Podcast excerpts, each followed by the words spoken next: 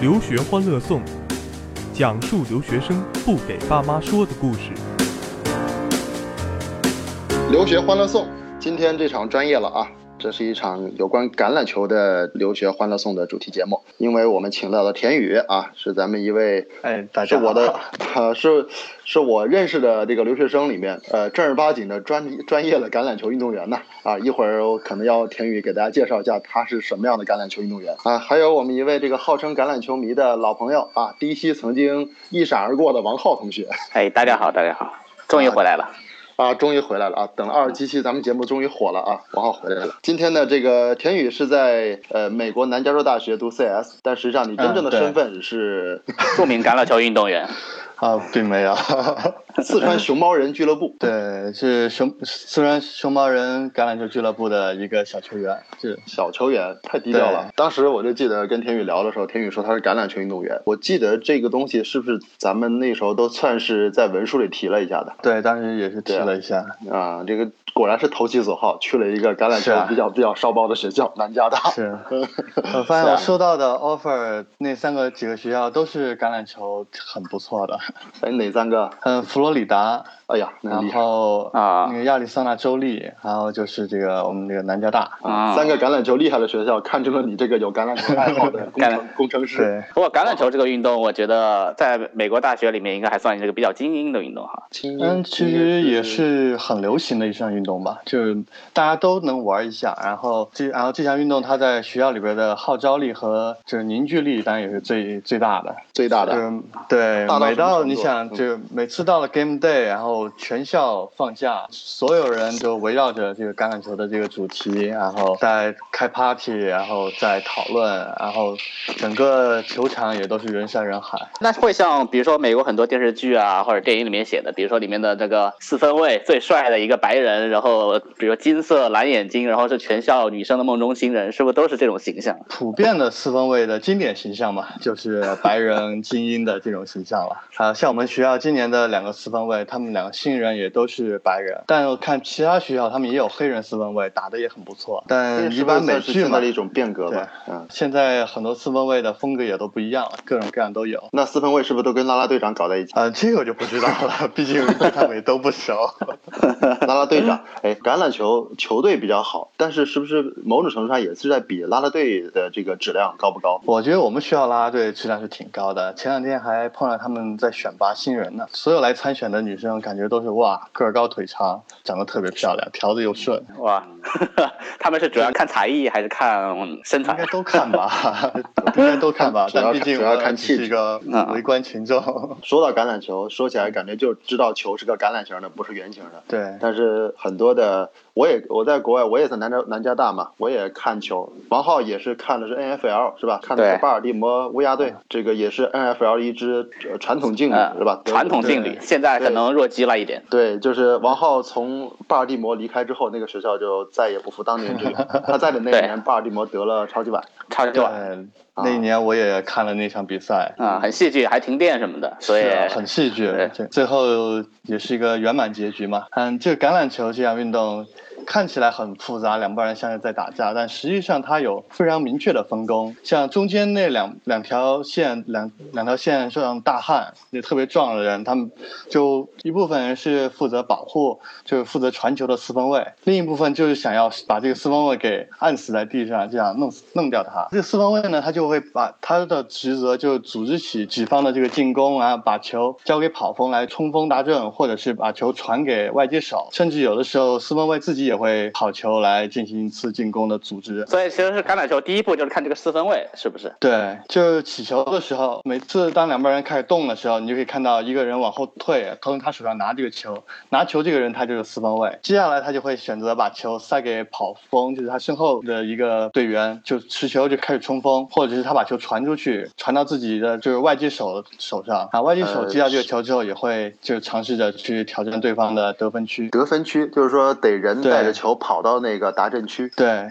或者是你在球场尽头的那个达阵区里边，你接住这个球也算得分。反正人和球都得到达阵区才算得分。对对，人球同时到。那那个球门是是拿来干什么的？嗯，那个球门就是它是一个像一个叉子形状的一个球门，然后它是在每次达阵得分之后呢，我们可以选择一分的附加分，就是射门，或者是你在你达阵得几分呢达阵是得六分，然后加哦加上一次射门之后就可以得到七分，或者是有时候你不射这个门，你再挑战一次传球达阵，那么这次的附加分就是两分，就可以得到总共就可以得到八分。然后有时候你啊觉得就是比如说达阵直接传球达阵有一定的风险，但是这个时候离球门又距离又比较近了，我们就可以尝试射门，就直接就是在原地进行一次射门得三分。所以橄榄球经常能像这种七分、三分的，那听起来容易打出高比分的。对，但实际上防守的队员也不是吃素的嘛，就大家都不希望对方得分，就都希望自己能得分，所以场就会打得很激烈。这里说个题外话，有美式橄榄球，还有澳式吧，还英式橄榄球。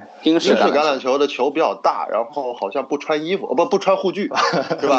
然后这个美式橄榄球就是感觉穿的像一个那个恐龙特技可赛号一样，是吧？对好古老的影片，然后去穿的穿成一个戴着头盔的样子。那这两种最大的区别在哪？嗯，其实英式和美式，他们虽然都号称是橄榄球，但是他们的规则和他们的进攻的字不大一样吧？英式橄榄球叫 rugby，然后美是叫 football。他们就是整个比赛的这种规则和进攻的这种，是不是就是美美国美式橄榄球因为带护具，所以说撞得更狠一些？也不能说因因为带护具而撞得狠，而是说这个他们这个比赛就是比赛的这种形式决定了他们需要有更好的保护。因为美式橄榄球它是每一次都是一档一档的进行进攻，每一次进攻它都会有一次都会有停顿，然后每一次停停顿开始都大家都会竭尽全力去争夺这一次进攻的成果。那么就是说它的冲击就会非常的强烈，而英式橄榄球更多的像是类似于足球或者篮球这样，就是全场的跑动和进攻，来回的攻防转换，它更多的是跑动，而对于身体上的这种直接的强力的对抗来说，相对是小很多。这果然还是很专业啊！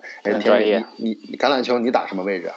嗯，我打的是脚位，但是现在已经跑的跑不动了。脚位是防守队是吧？，对，脚位是属于一个防守组的一个位置。是不是就得跟对方跑得最快人比速度？嗯，对，这个对于脚位来说，速度是很重要的。然后其次，他也要有很好的一种大局观念，就是他不仅要盯住自己盯防的这个外接手，同时他有时候还需要观察四分卫，他是不是需要把球给了跑锋，或者是自己跑。这时候他也要有时候甚至需要再回到进攻的那第一条第一线上去堵截这个就是冲出来的这个四分卫或者是跑锋。哎，天宇，我听说橄榄球一个队里面的人特别多啊，七八十号人呢，有这么多？嗯，大学队他人很多，因为大学？队他都是是不是还分好几队呢？是不是说什么？是大学队，他肯防守队？定也大学队嘛，他也有就是主力和非主力，还有很多批次的轮换阵容。然后在 NFL 里边就没有七八十号人，但是四五十号人也是有的。啊，他就相当于是进攻组跟防守组是完全分开的，他会有交叉吗？里面的人？对，呃通常来说，进攻和防守是没有两头都兼顾的人，因为两头都兼顾的话，体能不一定跟得上，打一场比赛三四个小时会非常的累。还有一队叫进特殊队啊，对，特勤组就特勤组特就是负责对嗯特勤组就是负责踢球和接球，就是接对方的踢球的。就是转瞬即逝了，是吧？我感觉特勤组每次都是一一眨眼就下去了。就是接住对方踢过来的球，然后咱跑，就是进行回攻，那就是特勤组。有时候特勤组他会有进攻组的一些极个别球员，就客串特勤组的接球回攻手，但啊这些要求就是他的技术比较相对比较全面，然后他的那个接球也要很稳，跑的也要够快。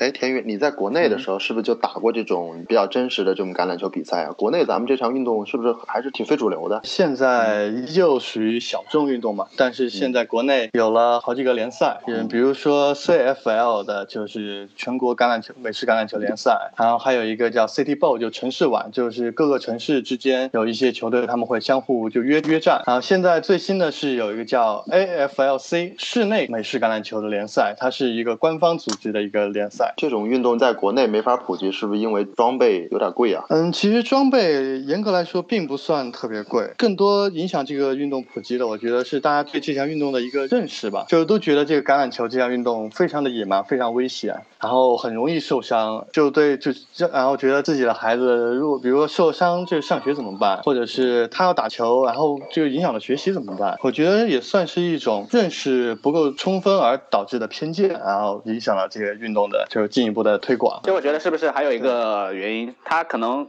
上手是不是会相对于其他足球啊、篮球、排球、乒乓球、羽毛球这种会难一点？嗯，怎么说呢？其实橄榄球它这各个位置都需要，就只只需要你有在某一方面有专长就行。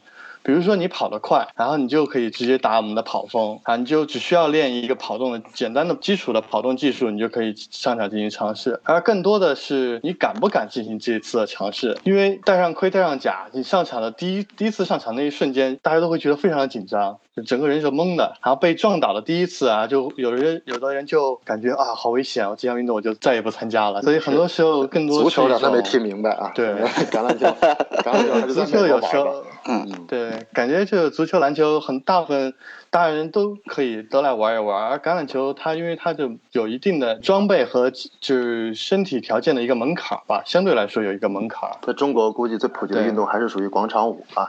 在美国最普及的运动 还是橄榄球。嗯，对，咱们进段进进段小广告啊。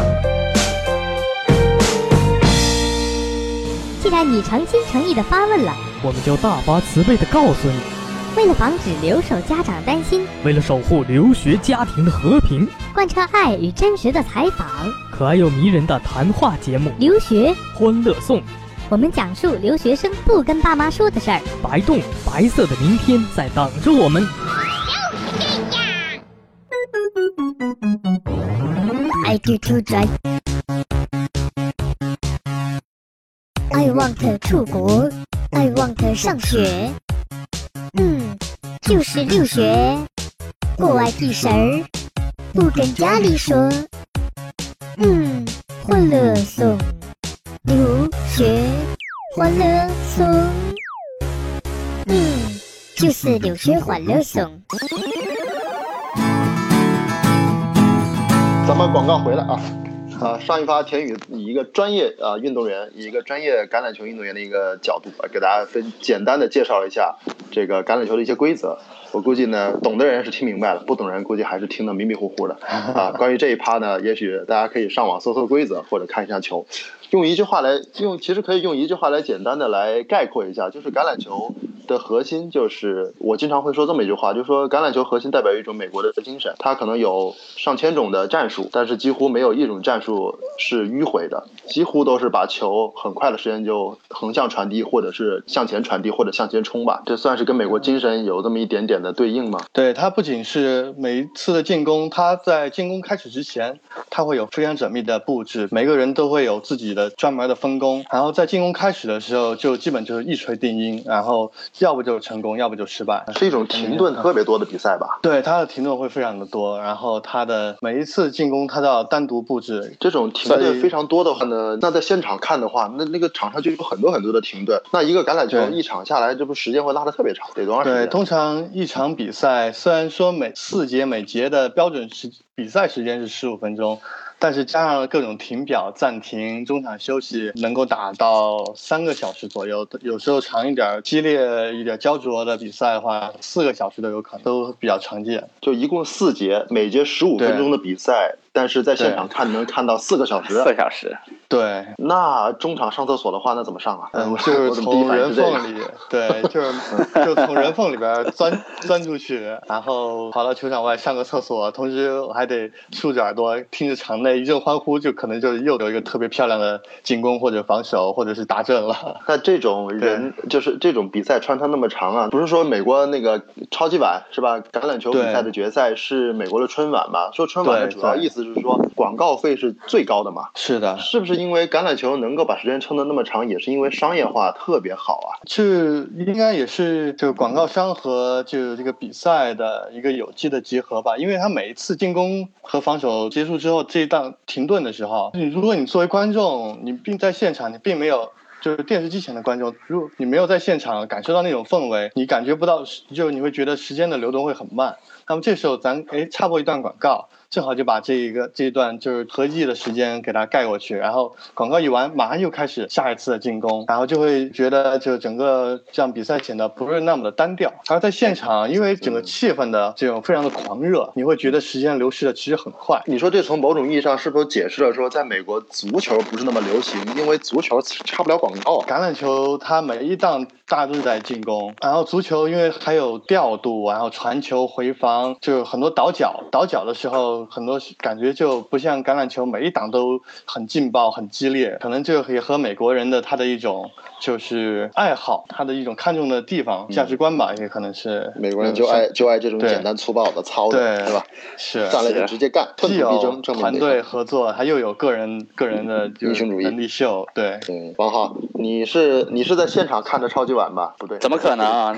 肯定在电视里看的，怎么可能到电？这一千美金起跳，肯定都上。上万了啊！这怎么不可能去看？就是在电，就是在电视里。然后那一年呢，也特别巧了。那一年刚好我是到八村第一年，然后刚好那一年巴尔的摩乌鸦队就是我一路披荆斩棘吧，半决赛好像有一个大逆转。然后，然后那一场我是刚好去佛罗里达旅游了，在迈阿密的一个餐厅里赖着看完的。回来之后就是决赛嘛。我觉得其实看橄榄球这个事情，就算开始不懂了，其实那个之前我也不是，我也不是太。但是我觉得它是一个美国的一个非常非常普遍的一个文化。吧，就是我印象非常深，就是呃那天晚上是我们几个中国学生，一个其实也不多，就两三个，然后跑到巴尔的摩的一个当地的一个酒吧里面去，然后当时。就是因为那天超级网嘛，因为又巴尔的摩乌鸦进了决赛，所以基本上所有的酒吧都会在那一天免费提供食物，让本地的居民都到自己的这里来看球。然后免当然酒会收钱，但是食物免费，他会有一些鸡翅啊什么的，非常非常欢迎，大家都是一个大聚会、大 party 的感觉。然后我们就过去了之后，就是那一天大家都非常非常热情，非常非常兴奋。然后大家都会，比如说我一去就会有一个美国人就跟我聊啊，就说什么的，你什么时候来的呀？你啊支持支不支持支持谁呀？然后就是说要 buy me a drink 啊。之类的这种东西，然后就大家都会跟 是一个美国老头了。然后我觉得就是大家的整个的在那那场比赛又非常戏剧，因为我印象非常深，就是整个上半场这个乌鸦就是一路就就碾压一下，好好像就两三个 touchdown，就两三个达阵之后已经领先十几二十分了。中场突然那场就停电了，停电了之后呢，比赛中断了多少一个小时吧，好像是。下半场回来之后一下峰回路转，一下这个这这个。气场就不对了，然后那场是应该是四十九人吧，那个 Forty Nine，就是旧金山的吧？对。就旧金山的，然后就下半下半场之后，整个就是说十九人一下就奋起直追，然后到了我记得是最后一分钟的时候，是吧？就差了个三四分，然后那一次进攻已经推进到那个乌鸦的最后十码了，好像就是十几十几码的样子了。然后就是那就就那一次进攻，对，就那一次进攻要决定整个超级碗的归属，然后被按住了。最后一次进攻是被对被 Raven 的防守组按住了，然后大家全场寂静啊，就那一次进攻的时候，然后被按住之后全场欢呼，我们就跟着大家。去上街游行，因为你们知道巴尔的摩黑人很多，就那一天是是 周围周围都是黑人，我唯一不怕的一次 就是那一天，因为大家都看起来都很和善，突然大大家都觉得很心慈善目的感觉，然后大家的黑人兄弟都在这里打招呼啊，都非常的开非常开心在一起，所以我觉得真的在美国怎么说这种文化这种氛围一定是要去体验一下吧，因为它这个东西真的就是一种美国精神、美国文化的一种体现，我就觉得非常非常的有。幸吧，感受了一次。哎，田宇，那那王浩，你看在在电视机前，在酒吧里看个球的集中这样，那你在你应该是现场看过球吧？哪怕是看那个南加大的主场比赛，现场看球这个有什么特殊的要求吗？像我我比如说我说的是着装啊，因为你说四个小时是吧？四个小时你说在那暴晒，是不是要涂点防晒啊？你要打个伞是不是把后面人给挡住了？你不能打伞是吧？你只能戴个帽子。对，是啊。有什么有什么注意事项吗？现场看球如何才能成功的装一装？对，首先嘛，这个基础的就是你得知道是我们的学校是和哪个学校在 PK，这一场是和哪个学校打。其次就是尽量是着装和大部队一致，最好是能和球队的主色一样。像南加大的主色就是番茄炒鸡蛋，国旗啊，跟中国国家队一样。对，国家国家队，中国国家队队服上场一点一呃差不多，一点都很和谐，对吧？对，然后那天大家基本上都会穿，就是以红色为主，然后更多的比如说是学校的文化衫，或者是球，或者是球那个球迷文化衫，就穿的都是一片红色的海洋。那个现场是不是还会喊一些口号啊？比如说 Beat UCLA，Beat、嗯对我记得我以前在南大看过一场球，那个我们现场有个口号叫 Beat the Duck，呃，打鸭子。啊、那应该是是打？打俄勒冈，对，那个俄勒冈大学。当时我们喊出来之后觉得啊好鬼，呃，好好奇怪呀，为什么要打鸭子？全场在喊 打鸭子。嗯因为俄勒冈他们的吉祥物是鸭子嘛，他们的球队队名就叫 Oregon Ducks。啊，所以我们就全场勒冈鸭子队 Beat the Ducks。对嗯，对喊完之后我就觉得很不好意思。哎我觉得这个还好，不是在北京啊，在北京就是还烤鸭的了。啊哦，对北京当时现场的 roast duck，对对啊，你说那个看四个小时的话，那我有一次这样的经历，我就觉得穿短袖进去的，但是你也知道南加大那个那个球场里昼夜温差极大嘛，太阳照着你的时候特别热，但太阳一落山的话那个就特别冷。这个就是看比赛的时间身体。素质还好，我我其实，因为我们这个之前有几场有几场比赛，基本都就两场比赛都是在大中午的时候，就特别特别热。然后那时候就只用穿着短袖，然后那个做好防晒，啊，戴一顶帽子，对，帽子很重要，不然那个鼻子都会晒脱皮了。我真的会晒脱皮。对，真的会晒脱皮。啊我第一次去看咱学校主场比赛的时候，当时就没有注意，然后拿着他现场给的一个特别特别小的毛巾把头上盖着，但是回来发现鼻子鼻子鼻子尖儿就红了都，然后过两天才脱皮了。那个太阳